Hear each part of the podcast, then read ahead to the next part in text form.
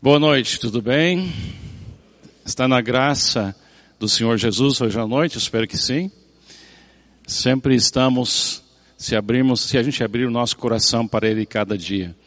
Estamos no fim de uma série de mensagens sobre o Sermão do Monte e eu tenho que confessar que para mim esse esse mês tem sido só alegria, porque nessa fase da minha vida, eu estou percebendo quanto eu preciso olhar essas palavras de novo e compreender melhor essa declaração de Jesus que a gente encontra em Mateus capítulo 5, 6 e 7. E estamos agora na reta final para o fim de capítulo 5. Em outra época desse ano, provavelmente, a gente vai passar também pelo capítulo 6 e capítulo 7. O, para mim tem sido uma aventura esses últimos dois anos. Caiu na minha mão um livro escrito por um autor, uh, pastor metodista, que era missionário na Índia durante 55 anos, no século passado.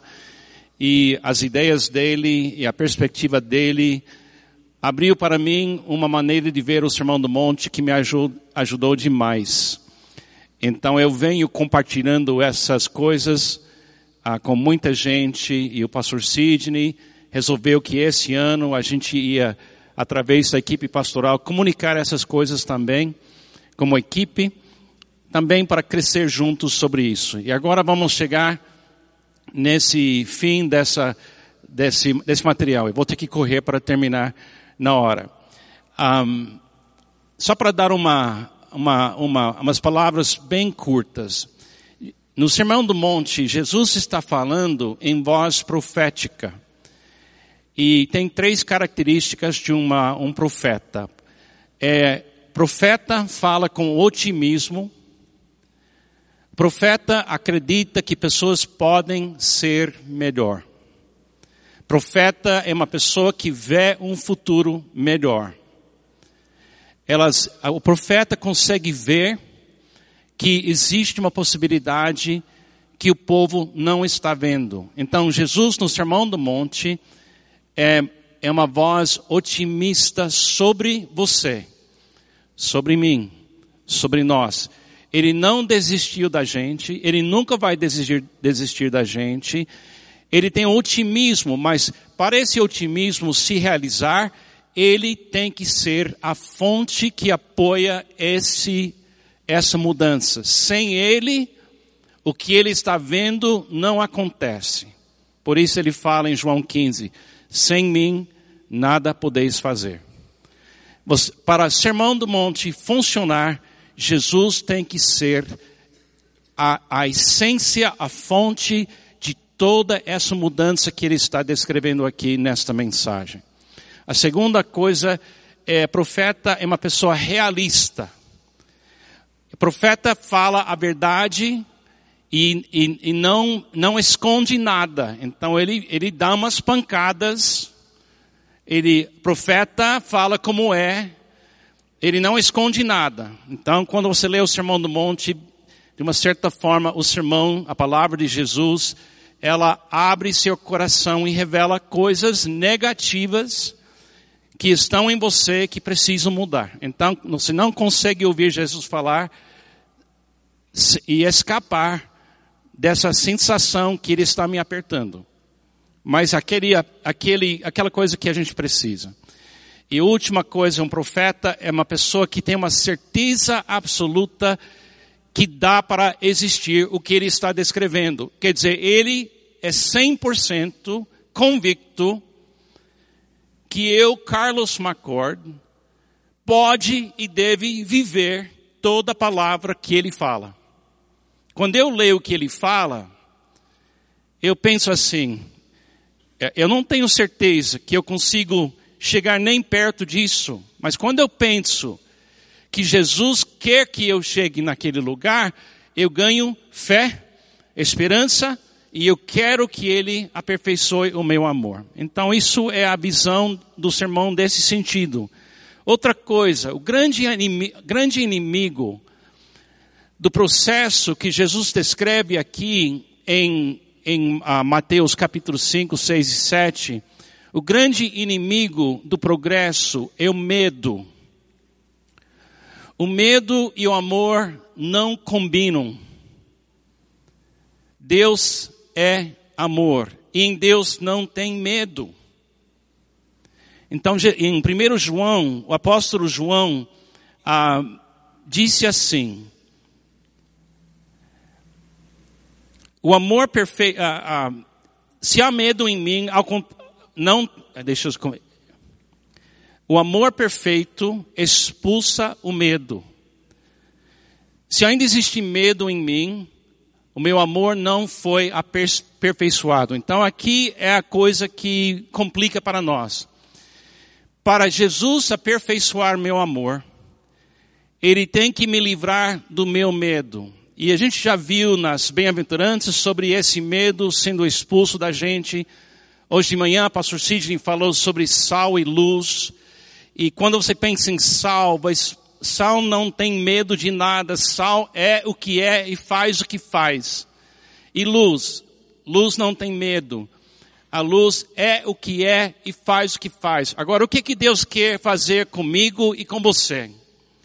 Ele quer expulsar de você e Ele quer expulsar de mim todo o meu medo. Porque onde tem medo, o amor dá uma, uma pausa, ou não, não anda, ou não funciona. Para amar mesmo, como Jesus amou morrendo na cruz por nós, Jesus tinha que ser 100% livre do medo, todo tipo de medo. Não tinha medo no, em Jesus. Ele sofreu porque era ser, ser humano, mas ele não tinha medo. Agora, terminando essa, essas mensagens, essa série de mensagens, a gente vai ver em alguns lugares onde a gente tem medo de amar pessoas, ou a gente não sabe amar pessoas, e você pode avaliar na sua própria vida. E é uma pergunta, o que é que Jesus vai fazer, o que é que Jesus, o amor perfeito, fará com o nosso passado? O que é que Jesus, o perfeito amor, fará com o nosso passado? Acho que tem um slide aí, irmãos. Desse aí. Tá bom. Olha essas palavras. Não pensem que vim abolir a lei ou os profetas. Não vim abolir, mas cumprir. Digo-lhes a verdade, enquanto existirem céus e terra, de forma alguma desaparecerá da lei a menor letra ou menor traço, até que tudo se cumpra. Todo aquele que desobedecer a um desses mandamentos, ainda que o dos menores, e ensinar os outros a fazerem o mesmo, será chamado menor no reino dos céus, mas todo aquele que praticar e ensinar esses mandamentos será chamado grande no reino dos céus. Pois eu lhes digo, está falando conosco, comigo, com você, pois eu lhes digo, que a sua justiça, e justiça na Bíblia é a qualidade do seu amor. O justo ama, o justo é uma pessoa que melhora a vida de todos, que ama pessoas da maneira certa. Pois eu lhes digo que se a justiça de vocês não for muito superior à dos fariseus e mestres da lei, a, a comunidade religiosa, os líderes, de modo nenhum entrarão no reino dos céus. Você pode pensar na pessoa mais religiosa que você conhece. A pessoa que diz que ela sabe de tudo. Mas o que Jesus quer fazer com você e comigo é produzir em você um amor tão puro que a religião não consegue produzir. Ele quer um amor tão genuíno que nenhuma religião consegue produzir. Ele quer produzir em mim uma religião que nenhum estudo teológico pode produzir.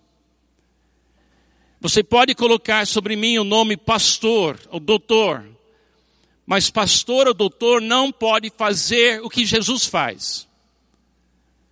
Eu posso ter um uma, uma posição teológica ou uma posição numa igreja, mas o que Jesus vai examinar não é a posição, ele vai examinar a qualidade do amor entre eu e minha esposa, o amor entre eu e meus filhos, ao amor entre eu e os meus genros e noras.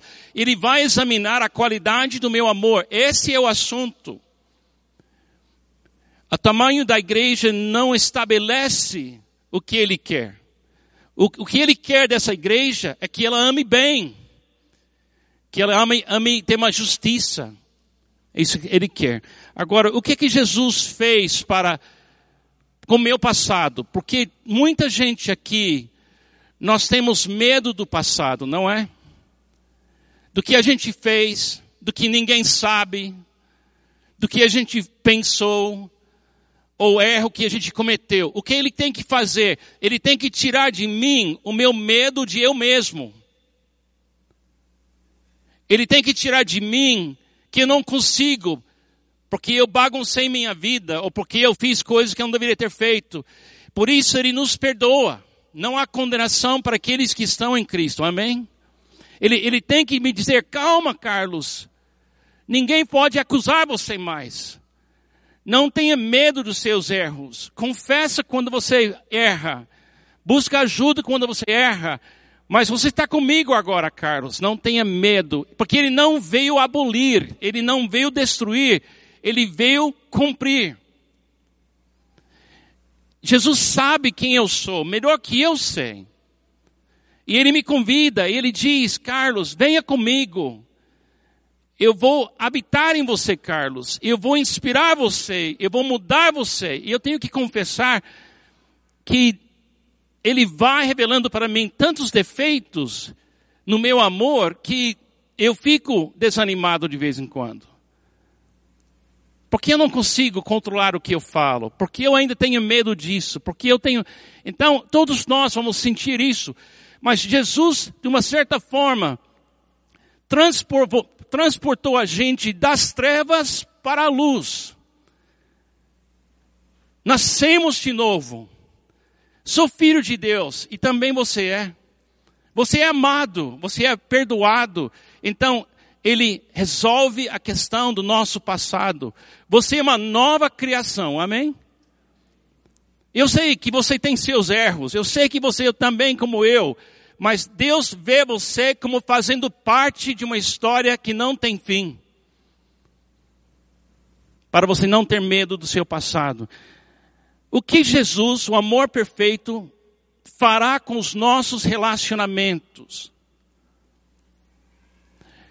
Jesus quer trabalhar todos os seus, seus relacionamentos com todo tipo de pessoa que você vai encontrar andando nesse mundo. Você anda nesse mundo como eu estou andando nesse mundo. E você vai ter relacionamentos que são agradáveis, e você vai ter relacionamentos que são difíceis. Você vai acumular alguns inimigos. Você vai enfrentar situações injustas. Você vai ter muitos tipos de relacionamentos diferentes. Mas em qualquer dessa, desses relacionamentos, Jesus dá para você uma palavra. Ele dá para você uma palavra. E é extremamente importante, quando a gente começa a ler aqui, daqui na, na, no, na mensagem, tem uma frase que Jesus fala várias vezes. Ele fala assim, vocês ouviram o que foi dito, mas eu lhes digo. Mas eu lhes digo, é extremamente importante entender isso. Você tem na sua cabeça uma maneira de viver e se relacionar com pessoas que você aprendeu na sua cultura, na sua família, na sua caminhada. Mas você tem que entregar, entregar toda a sua cultura e todo o seu passado e dizer para Jesus, diga-me, Jesus tem que ser a voz final nos seus relacionamentos. Isso é difícil, gente. Isso é difícil porque a gente tem cabeça dura, a gente quer argumentar, a gente quer discutir, debater. Mas para essa coisa funcionar, eu tenho que ter uma voz final na minha vida que não é minha voz. A minha a voz que pode me parar, me inspirar, me corrigir, tem que ser Jesus, gente. Não pode ser minha teologia, tem que ser Jesus. A minha teologia é boa. Eu gastei anos estudando a Bíblia de capa a capa, mais de 50 anos. Mas até a minha teologia não pode ser a voz final. É Jesus que tem que ser a voz final. Ele tem que me dizer sim e não. No meu casamento, ele tem que falar sim e não. Se eu tiver um inimigo, ele tem que falar sim e não. Então esse é o desafio. Então parte do Sermão do Monte é você entregar para Jesus essa oportunidade de você ter Ele como a voz na sua vida. Isso vai mudar muita coisa. E outra coisa, uma coisa que a gente tem que entender. Segundo Jesus, no nosso caminhar nesse mundo, nós não temos o direito de excluir alguém do nosso amor. Nem inimigo. Ele, dá, ele não dá permissão nem para odiar o seu inimigo. Eu gosto de pensar assim. Jesus falou em, em João capítulo 7, quem crê em mim, do seu interior fluirão rios de água viva. Fala isso comigo. Quem crê em mim, do seu interior fluirão rios de água viva. Uma vez que Deus cria um rio, o rio faz o que um rio faz ela não, ela não julga quem bebe da água, ela não julga quem, por quem passa a água. o rio não julga ninguém. E quando o rio, é, o rio é limpo e puro, é bênção, não importa quem seja que chega lá para tirar. Minha vida é um pouco parecido assim. Deve passar por mim um rio de água viva. Então eu não posso desrespeitar nenhum outro ser humano neste mundo. Eu estou falando o que ele me falou aqui nesses trechos que você. Eu não posso me dar permissão de odiar uma pessoa. Eu não tenho esse direito. Não estou para, aqui para fazer isso. Eu estou aqui para ser um rio, o rio do amor dele que está fluindo neste mundo. Então vamos em frente. Está pronto? Você está disposto a deixar essas palavras falar com você? Por favor, eu, eu vou abrir meu coração. Vocês me acompanham, por favor? Amém? Vamos lá, então. É dura? Segura-se. São palavras difíceis. O que Jesus vai fazer é aperfeiçoar o caráter do nosso amor. Ele vai criar uma nova circunferência do amor humano. Ausência de ira. Primeira coisa que ele fala, tem um slide. Ausência de ira. Eu tenho que confessar que eu tenho um problema com esse primeiro. Já do início ele me pegou. Vocês ouviram o que foi dito aos seus antepassados, sua cultura, sua família, sua moralidade. Vocês ouviram que foi dito aos seus antepassados: Não matarás, e quem matar estará sujeito a julgamento. Mas eu lhes digo, olha aqui, eu lhes digo que qualquer que se irá contra seu irmão estará sujeito a julgamento. Nossa, eu, eu gostei da, da, primeira parte. Até hoje eu nunca matei ninguém. Estou falando a verdade, gente. Nunca matei ninguém. Mas eu queria matar centenas de pessoas. Entendeu? Então ele está dizendo para mim, Carlos, você não tem o direito nem de chegar a querer porque você não foi criado para isso, Carlos. Eu sou juiz, não você. Ira, ira atrapalha o amor. Se eu ficar irado em casa, atrapalha o amor. Se ficar irado no trânsito, pelo amor de Deus, me ajuda. Marginal Tietê. Eu já matei muita gente naquele lugar. Entendeu? E, ele está falando comigo, Carlos, ira não combina com amor. Ira eu, não é bom para seu amor, não é bom para ninguém. Ira não é um método que tem o apoio divino. Não tem. Não tem. Segundo, palavras limpas. Também qualquer que dizer a seu irmão, Haká, será levado ao tribunal, e qualquer que dizer louco, Piora mais, gente. corre o risco de ir para o fogo do inferno. Será? Alguém pode ir para o inferno só porque chama alguém de louco? Ele não está dizendo que automaticamente você vai, mas ele está dizendo, a partir do momento que você descreve uma pessoa com uma, um título de desprezar, desprezar a pessoa, você não está indo na direção do reino de Deus, você está indo na outra direção, e você deveria ouvir cada vez que sai da minha boca, você é louco, se eu falar isso, eu não preciso que você me julgue, eu preciso deixar Jesus me julgar. Isso não deveria sair da minha boca.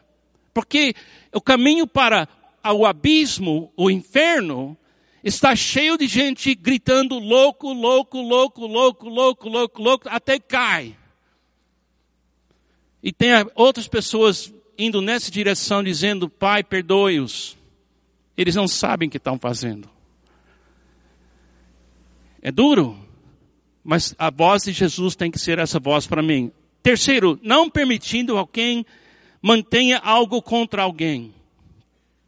Portanto, se você estiver apresentando a sua oferta diante do altar, e ali se lembrar de que seu irmão tem algo contra você, deixe sua oferta ali diante do altar e vá primeiro reconciliar-se com seu irmão. Depois volte e apresente sua oferta. Literalmente, se eu viver esse versículo, eu deveria ter momentos na minha vida como pastor, onde eu estou ministrando a palavra de Deus, ou eu estou liderando louvor, ou eu estou aconselhando, e Deus vai trazer para minha mente alguém com quem eu tenho algum conflito. Ele está me dizendo assim: você deveria considerar mais importante reconciliar-se com seu irmão do que sua pregação. Ah, mas eu ajudo muita gente. Isso não, isso não é mais importante. Por exemplo, eu estou pregando com os irmãos hoje à noite e eu acabei de brigar com a Pamela em, em casa. Ela é minha irmã, não é? Se eu obedecesse isso plenamente, eu diria, irmãos, pastor Sidney, pode completar a mensagem? Eu preciso sair para resolver uma coisa. Ele não está pedindo para eu pedir a minha pregação. Mas ele está dizendo para mim assim, Carlos, não seja hipócrita, é como se fala? Ah, eu não falo nem inglês nem português mais. Hipócrita. Acertei? Tá bom. O quê? Então, hypocrisy, em inglês, eu isso eu falo. Hypocrite. Ele está dizendo para mim, Carlos, você não pode viver uma vida dupla. Porque vida dupla não vai nem na direção de nem lugar. Você está sendo desonesto. Rapidez na resolução de conflitos. Entre em acordo depressa com seu adversário que pretende levá-lo ao tribunal. Faça isso enquanto ainda estiver com ele a caminho, pois caso contrário, ele poderá entregá-lo ao juiz e o juiz ao guarda e você poderá ser julgado na prisão eu lhe garanto que você não sairá de lá enquanto não pagar o último centavo. Gente, eu conheço tantas pessoas que vivem alimentando brigas de longa data. E esse, isso, o problema é, é, não é que talvez você até tenha razão, mas isso atrapalha a sua capacidade de amar. Isso tira a sua energia. Isso tira a sua atenção. Ele está falando para mim e para você. Ausência de cobiça nos pensamentos. Vocês ouviram que foi dito: não adulterarás. Mas eu lhe digo: qualquer que olhar para uma mulher para desejá-la, já cometeu adultério com ela no seu coração. O que ele está dizendo? Ele está dizendo assim: no momento que eu, como um homem, olha para uma mulher com um meio que eu uso para minha própria satisfação, para minha no padrão de Deus, eu já cometi o ato. Eu entendo que é uma diferença entre literalmente fazendo e imaginando. Eu sei disso, mas perante Deus, o uso da mente É um ato, não é uma teoria. Por exemplo, eu tenho duas filhas lindas, queridas. Eu nunca trato as minhas filhas como meias, como meios. Um meio. Eu amo elas. Mas quando eu vejo um homem olhar para as minhas filhas como um meio para aquele homem satisfazer os seus desejos, eu fico ofendido. Mas também elas são imagem de Deus, ele também fica ofendido. Eu não tenho permissão de Deus de reduzir nenhum ser humano para como se fosse essa pessoa um meio que eu vou usar. Cada um de vocês é um fim. Você é uma filha de alguém. Você é preciosa. Eu preciso tratar você como alguém que não é um meio, você é um fim, você é um ser eterno. Eu preciso viver desse jeito. Vamos rapidamente. Agressivo contra qualquer coisa em mim que é contra o amor. Se o seu olho direito o fizer pecar, arranque-o e lance-o fora. É melhor perder uma parte do seu corpo do que ser todo ele lançado no inferno. E se a sua mão direita o fizer pecar, corte-a e lance-a fora, é melhor perder uma parte do seu corpo do que ir todo ele para o inferno. Eu preciso ser a pessoa que julga eu mais duro. Eu, eu, nenhum outro ser humano ser mais, deveria ser mais duro comigo do que eu sou comigo. Na presença de Deus, eu preciso ser honesto e identificar as minhas fraquezas sobre eu não tenho controle e eu não preciso esconder isso. Cortar a mão, arrancar um olho é um símbolo de você ser honesto que você é uma pessoa que é perigoso e você pode machucar gente. E você não precisa que a igreja condene você ou um pastor condene você. Você, na presença de Deus, precisa identificar seus erros. Aqui nós temos um ministério celebrando a restauração que ajuda você a identificar em, em um lugar seguro onde ninguém conta seus segredos para você fazer isso. Porque seu amor vai ficar atrapalhado se não fizer. Relacionamentos em casa. Foi dito, aquele que se divorciar da sua mulher deverá dar-lhe certidão de divórcio. Mas eu lhes digo que todo aquele que se divorciar de uma sua mulher, exceto por imoralidade sexual, faz com que ele torne adúltera, ela torne adúltera.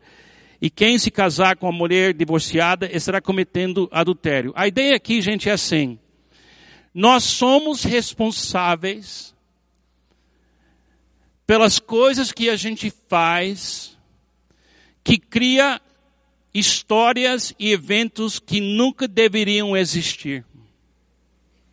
Adão e Eva pecaram no jardim, de Éden e nós estamos sentindo as consequências. Jesus morreu na cruz e nós estamos sentindo a bênção.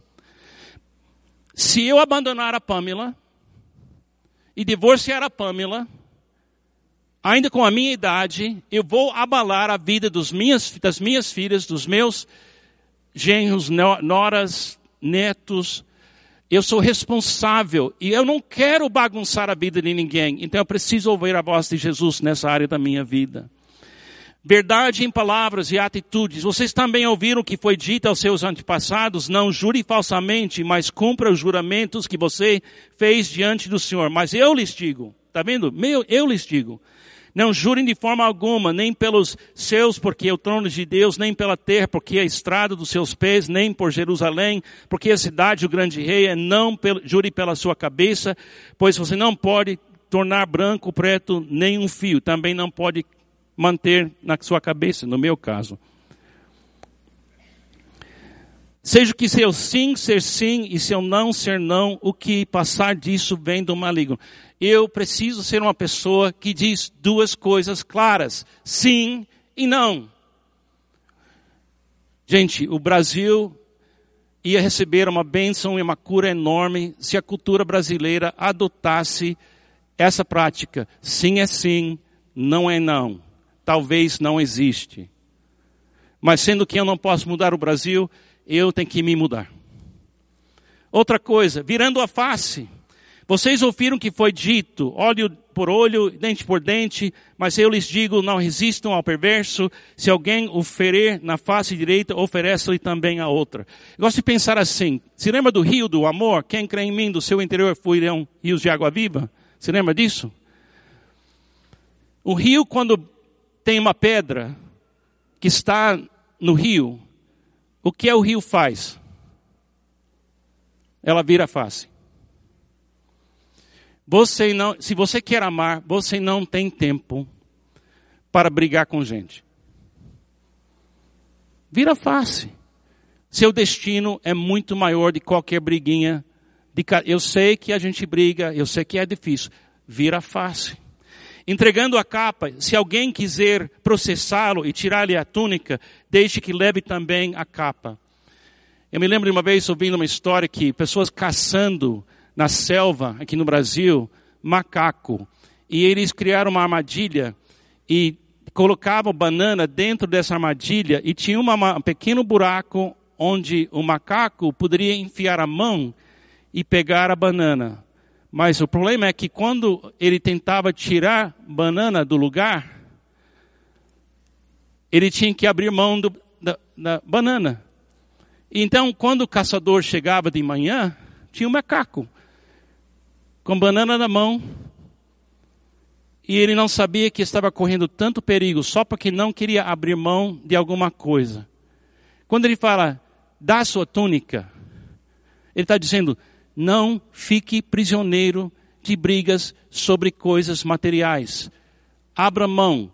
Você tem coisas muito mais importantes para a sua vida do que você brigar com pessoas por coisas pequenas dando para aqueles que pedem, deem, dê a quem lhe pede.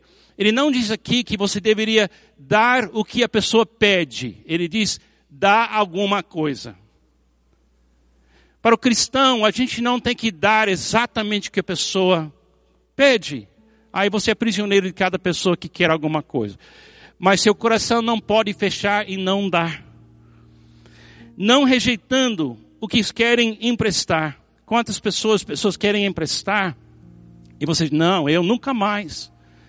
Não, deixe espaço para ajudar pessoas com alguma coisa. Vamos eliminar da palavra da gente não. Eu sei que não é o que eles querem, até eles vão ficar bravos. Eu já passei por isso com pessoas que me pediram coisas grandes demais, eu não tinha, mas eu sempre tento dar alguma coisa, um apoio, alguma coisa amando os inimigos. E se você acha que isso foi difícil até agora, guarda agora. Até agora isso foi meio assim, vamos lá, mas olha isso aqui. Amando os inimigos. Vocês ouviram que foi dito: ame o seu próximo, odeie o seu inimigo. Mas olha como ele faz. Mas eu, eu lhes digo: amem os seus inimigos. Só por Jesus, gente. Se você tenta fazer isso porque você decidiu, você vai fracassar. Só o apoio dele faz isso acontecer. Orando para aqueles que os perseguem. E oram por aqueles que os perseguem para que vocês venham a ser filhos do seu Pai que está nos céus. Quando foi a última vez que você ajoelhou-se em, em particular no quarto e disse, Senhor, aquela pessoa que me machucou tanto, Abençoe aquela pessoa. Porque ela também tem medos, e talvez ela teve medo e fez o que fez. Fazendo bem para os maus e os bons, e justos e injustos, porque ele faz raiar o seu sol sobre os maus e os bons, e derrama chuva sobre os justos e injustos. Se vocês amarem aqueles que os amam, que recompensa vocês receberão? Até os publicanos fazem isso. E se saudarem apenas os seus irmãos, o que estarão fazendo demais? Até os pagãos fazem isso. Terminando. Jesus pregou isso no início do seu ministério. E ele começou a andar. E apareceu na vida dele todo esse tipo de situação. E o amor dele não parou. E quando ele chegou na cruz, xingado, nu, fisicamente abusado, daquele lugar ele diz sobre nós: Pai, perdoe-os, porque não sabem o que estão fazendo. Os dois ladrões, um do la cada lado dele, xingava ele. Finalmente um deles parou e disse: Senhor, lembra-se de mim, por favor. Lembra de mim quando o Senhor entra no seu reino. E ele diz para ele o que? Hoje você vai estar comigo no paraíso. O que é o alvo? Seremos aperfeiçoados. Portanto, sejam perfeitos, como perfeito é o Pai Celestial de vocês. Ele quer ser o centro e circunferência da nossa vida e do nosso amor. Eu termino com essa pergunta para todos nós. Estou falando comigo também. Quem aqui gostaria de viver o resto da sua vida e nunca mais machucar um outro ser humano? Nunca mais permitir seu amor parar? Quem aqui gostaria de viver até o fim da sua vida e nunca mais machucar alguém? Diga amém. É porque você é cristão. Agora, como? Só pelo amor perfeito de Jesus que vive em você, que você vai nessa direção. Eu sou muito longe de ser perfeito. Mas uma coisa que está acontecendo comigo cada dia mais é que a voz definitiva na minha vida é Jesus. Eu não faço isso perfeitamente. Mas eu estou no caminho desse amor perfeito. E eu tenho certeza absoluta que Jesus não vai cansar de aperfeiçoar o meu amor. Eu não sei o que você quer, mas eu sei o que eu quero. Eu quero amar como o Pai ama. E eu estou vendo um dia no futuro onde o pecado não me atrapalha mais. Meu egoísmo não me atrapalha mais. Mas por enquanto, estou ouvindo Jesus. E eu convido essa linda comunidade cristã, esse lugar tão especial, que a gente deixe Jesus fazer da gente o centro e circunferência do amor divino. Eu quero isso. Eu sei que você quer. Vamos juntos, não é? E se alguém cair, vamos levantar ela para fazer de novo. E se a gente cuidar bem de todos nós juntos aqui, e a gente ouve a voz de Jesus, eu acho que tem muito milagre que ainda está, vai acontecer nesse lugar, na vida de muita gente. É uma honra fazer parte dessa igreja, é uma honra ser permitido falar com os irmãos, porque somos iguais em Cristo e no amor de Cristo a gente vence. Que Deus te abençoe.